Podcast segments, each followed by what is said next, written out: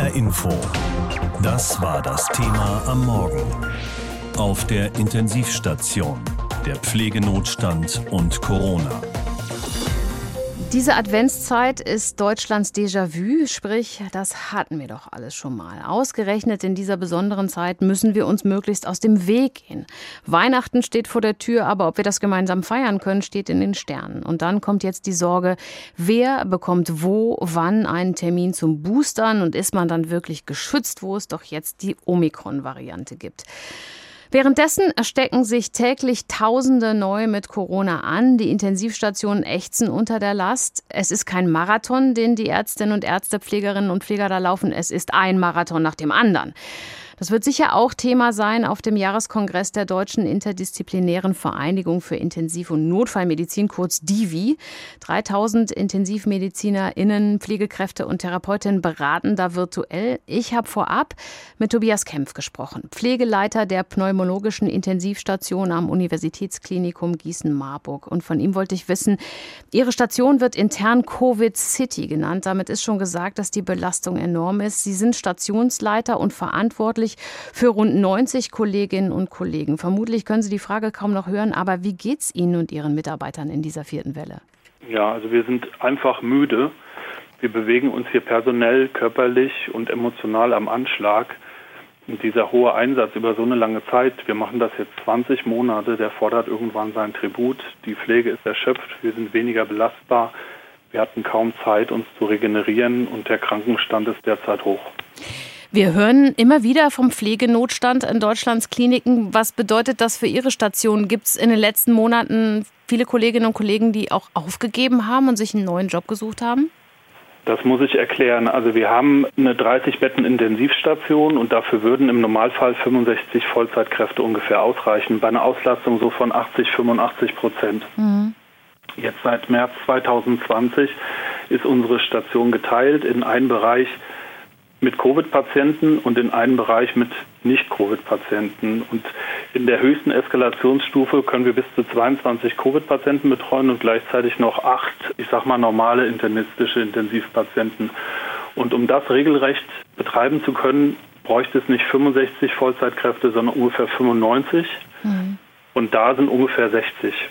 Jetzt war das so, dass in der ersten Welle der Klinikbetrieb runtergefahren wurde. Da hatten die Patienten Angst, sich anzustecken, sind zu Hause geblieben. Wir haben Unterstützung bekommen von anderen Stationen, Kollegen, die bereits ausgeschieden waren, die kamen zurück. Mancher hat seinen Urlaub verschoben, einige kamen zusätzlich zum Dienst, ein paar haben ihren Stellenumfang kurzfristig erhöht und so haben wir damals diese fünf Wochen geschafft. Und dann kam die zweite und die dritte Welle und die waren anders. Der Klinikbetrieb, der lief weitestgehend weiter. Deshalb war auch die Unterstützung durch andere Stationen geringer. Und diese beiden Wellen, die dauerten nicht fünf Wochen, die dauerten sieben Monate für uns. Mhm. Und in der Zeit, da sind einige Kollegen längerfristig erkrankt, nicht an Covid. Und es gab auch Pflegende, die haben in der Zeit die Segel gestrichen. Das ist aber eigentlich noch so von der Anzahl her alles im Rahmen dieser normalen Fluktuation, nenne ich das mal. Aber was danach auftrat, Kollegen und auch vor allem junge Kollegen, die haben ihren Stellenumfang reduziert. Wir könnten einstellen. Ja, wir haben dauerhafte Stellenausschreibungen draußen, aber es melden sich kaum Bewerber. Die Politik und auch die Gesellschaft ergehen sich in Lobeshymnen auf ihren Berufsstand. Das freut sie vielleicht und ehrt sie, aber es verbessert ja ihre Lage erstmal nicht und Sie hören das jetzt auch schon länger. Was wünschen Sie sich in dieser Situation? Da muss ich auch nochmal auf das Frühjahr 2020 zurückkommen, in dieser ersten Welle. Da habe ich das erste Mal von Freunden gehört, wir finden toll, was du machst. Sonst kam immer nur, das könnte ich nicht. Ich finde das sehr schade, dass dieses hohe Engagement bei uns nicht nur auf den Intensivstationen, nicht nur in den Covid-Bereichen offenbar wieder zu einer Selbstverständlichkeit geworden ist. Und ich wünsche mir von der Politik, dass diese Systemrelevanz, die wir haben, ja, nicht irgendwann, sondern jetzt auch honoriert wird. Und das geht nur übers Geld. Es gibt Vorschläge, die sagen, man könnte für Pflegeberufe die Lohnsteuer aussetzen oder wenigstens senken für diese Zeit, ja. Und ganz akut, was wir wirklich brauchen, das sind hohe Zulagen für die Kollegen, die auf den Intensivstationen und in den Covid-Bereichen arbeiten. Und zwar nicht bezahlt von den Krankenhäusern, sondern vom Bund.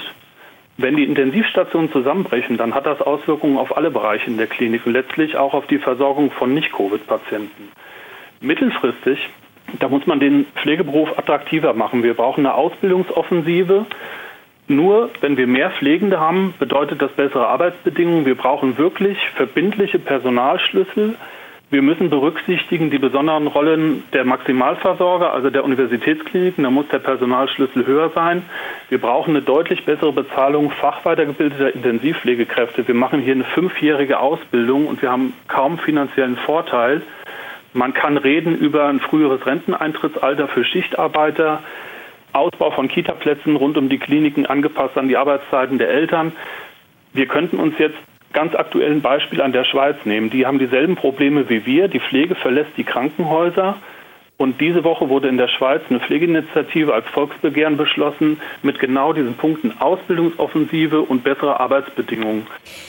Wie schaffen Sie das, den Dauerstress mal hinter sich zu lassen? Oder sind Sie zu Hause auch immer in Gedanken auf der Station?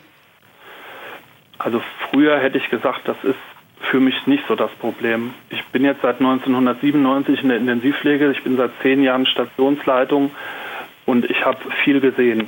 Aber hier diese 20 Monate Corona-Wahnsinn, das nimmt mich sehr mit, wenn ich Väter und Mütter von kleinen Kindern sehe und ich weiß, die kommen nicht mehr nach Hause. Es nimmt mich sehr mit, wenn Eltern hier um ihre Kinder trauern.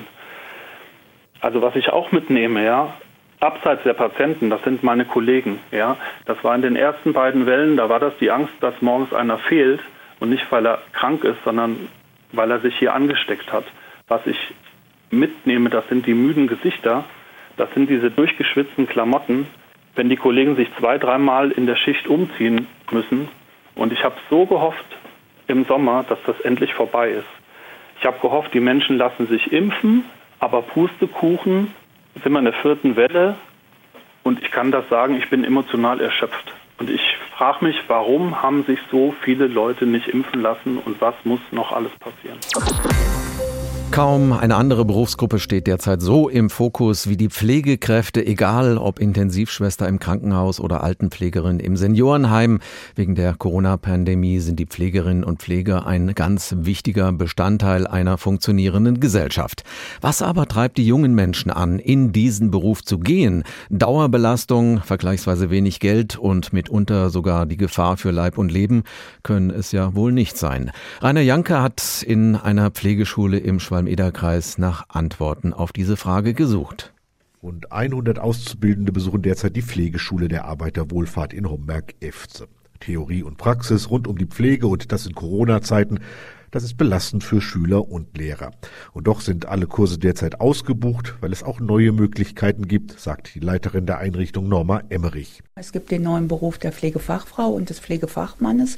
Das hat äh, wirklich bei den jungen Menschen hier in der Region nochmal das Interesse am Pflegeberuf weiterentwickelt. Und ich möchte doch meinen, dass äh, unsere Auszubildenden gerne in unsere Schule kommen. Allein in diesem Jahr haben 37 Schülerinnen und Schüler ihre Abschlüsse hier gemacht. 37 Pflegerinnen und Pfleger mehr in der Branche, die derzeit unter Fachkräftemangel leidet wie kaum eine andere.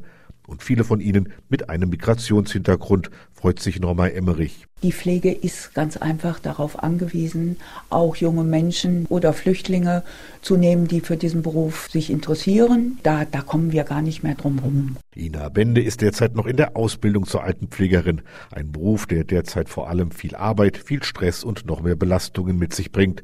Aber davon lässt sich die junge Frau nicht beeindrucken. Natürlich ist das viel Arbeit. Es gibt Situationen, die ein bisschen entspannter sind. Dann gibt es Tage, wo es ein bisschen mehr los ist. Also es ist belastend, klar, aber es ist in jedem Beruf so. Und zudem hat dieser so stressreiche und anspruchsvolle Beruf für sie auch schöne Facetten, besonders der Kontakt zu den zu pflegenden Mitmenschen, sagt sie. Wenn du reinkommst, die Menschen lachen dich an, das ist schon einiges. Es sind Gefühle, es sind Augenblicke, das ist ein schönes Beruf. Also das ist tatsächlich so. Ähnliches erzählt mir auch Gesa Manz. Sie absolviert derzeit im DRK Seniorenzentrum in Jesberg eine Ausbildung zur Altenpflegerin und zieht ihre Kraft vor allem aus dem Gefühl, Bedürftigen helfen zu können. Man spürt ihn, man riecht ihn, man nimmt die Launen der Bewohner mit und man muss immer den Respekt vor diesen Menschen bewahren. Wie hat eine Bewohnerin bei uns gesagt, eigentlich sind wir eine ganz große Familie, die da im Heim arbeiten. Ob das die Bewohner sind oder ob das die Mitarbeiter sind, wir sind eine Familie. Kritik gibt es von ihr aber vor allem an der Politik. Da fühle sie sich und ihre Arbeit nicht genug gewertschätzt und das liegt nicht nur an der schlechten Bezahlung, sagt sie. Ich habe manchmal das Gefühl, dass die vielleicht ein bisschen realitätsfremd geworden sind dass die ähm, vielleicht gar nicht so genau wissen, was wirklich die Pfleger, Pflegerinnen äh, alles leisten müssen. Angesichts des aktuell immer dramatischer werdenden Pflegekräftemangels freue man sich über jede neue Schülerin, sagt Norma Emmerich. Denn jede Pflegerin und jeder Pfleger helfen, die Lage ein wenig zu entspannen. Und wenn schon wieder die Bezahlung angemessen ist, noch die Wertschätzung der Politik, dann müsse man sich eben auch mal selber loben, sagt Norma Emmerich. Da kann man auch auf sich selber stolz sein. Wir sind diejenigen, die auch in Corona-Zeiten hier eine ganz, ganz wichtige Arbeit machen. Auf den Intensivstationen ging es schon immer um Leben und Tod, in diesen Tagen leider mehr als je zuvor. Und in der vierten Corona-Welle droht denjenigen, die jeden Tag um Menschenleben kämpfen, die Puste auszugehen, im wahrsten Sinne des Wortes. Es gibt wenige freie Betten und das Personal ist am Limit oder schon drüber hinaus.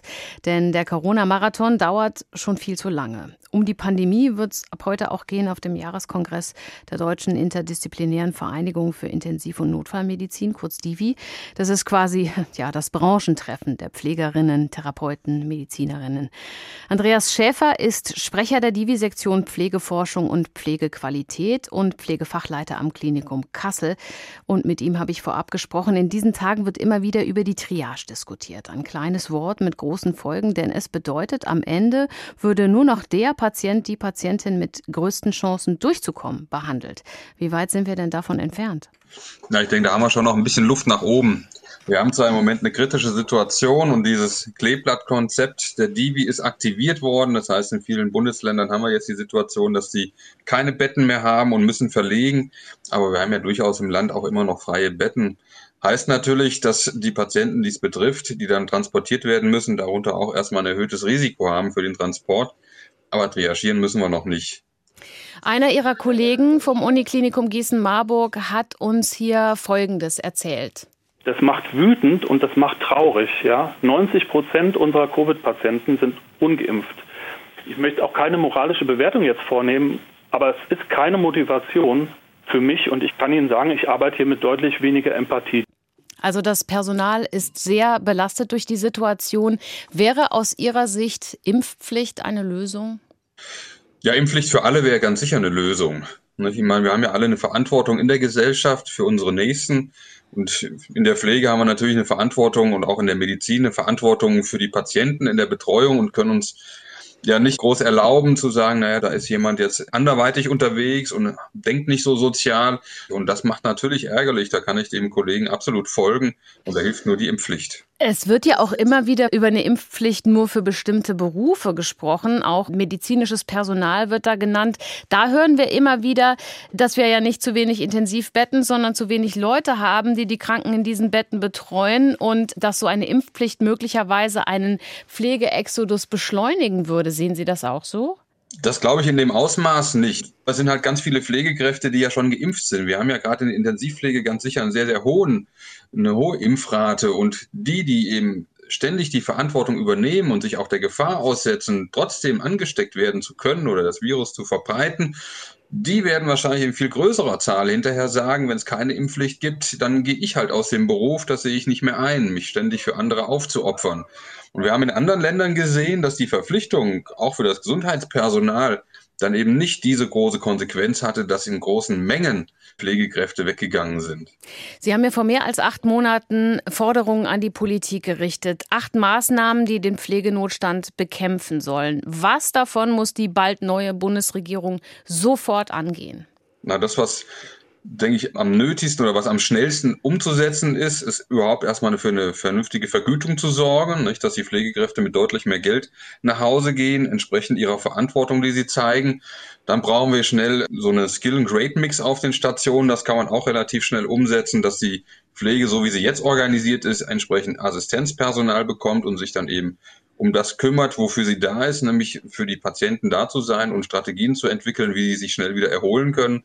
Wir brauchen zügig Konzepte, was die psychologische Betreuung auch der Pflegekräfte und Mediziner angeht, die sich da gerade sehr aufopfern und zum Teil ja wirklich furchtbare Dinge erleben, und das in hoher Zahl über eine ganz, ganz lange Zeit. Also auch da muss man ran, dass sie sich nicht psychisch erschöpfen, neben der körperlichen Erschöpfung.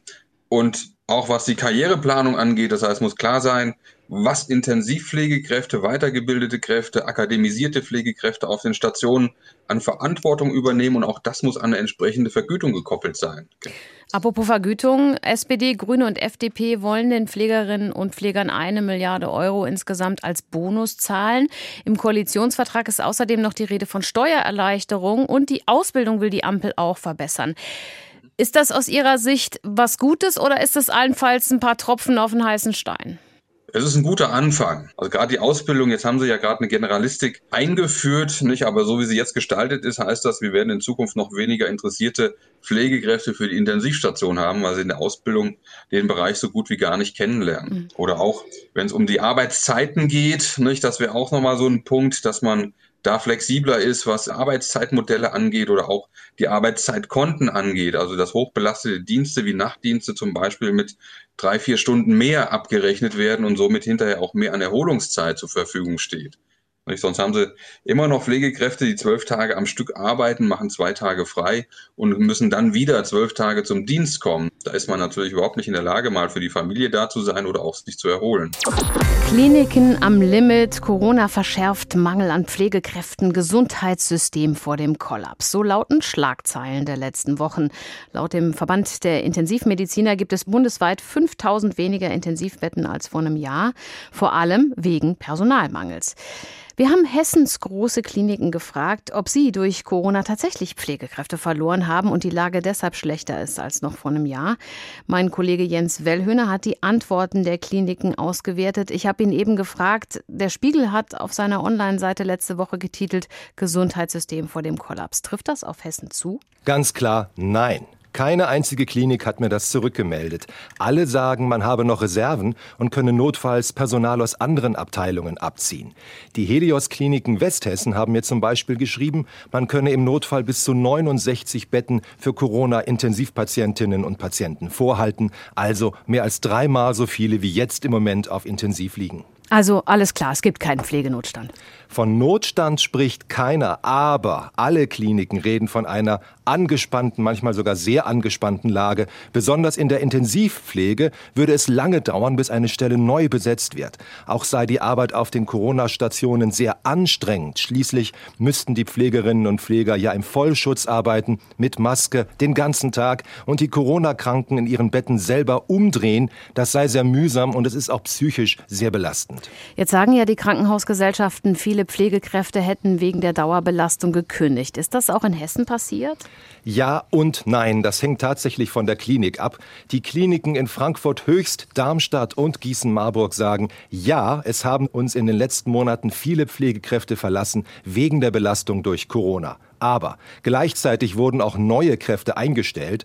In den Helios-Kliniken Westhessen sind sogar mehrere Pflegekräfte freiwillig in den Intensivbereich gewechselt. Auch das Klinikum Kassel und die Uniklinik Frankfurt sagen, unsere Situation hat sich durch Corona nicht verschärft.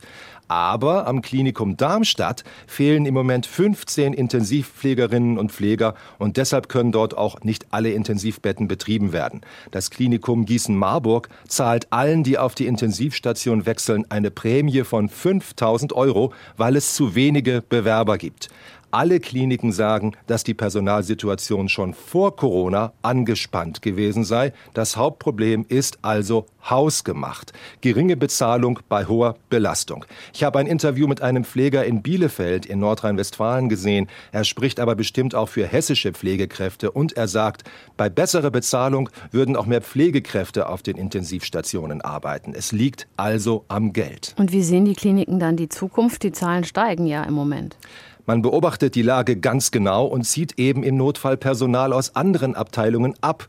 Das heißt dann natürlich, dass Operationen, die nicht unbedingt jetzt sein müssen, wieder verschoben werden müssen. Das sollte eigentlich nicht sein, aber das ist dann notwendig. Aber von einer Katastrophe spricht keiner. Die Lage ist angespannt, manchmal auch sehr angespannt, aber eben noch beherrschbar. Ein Kollaps ist in Hessen im Moment nicht in Sicht, das sagen alle.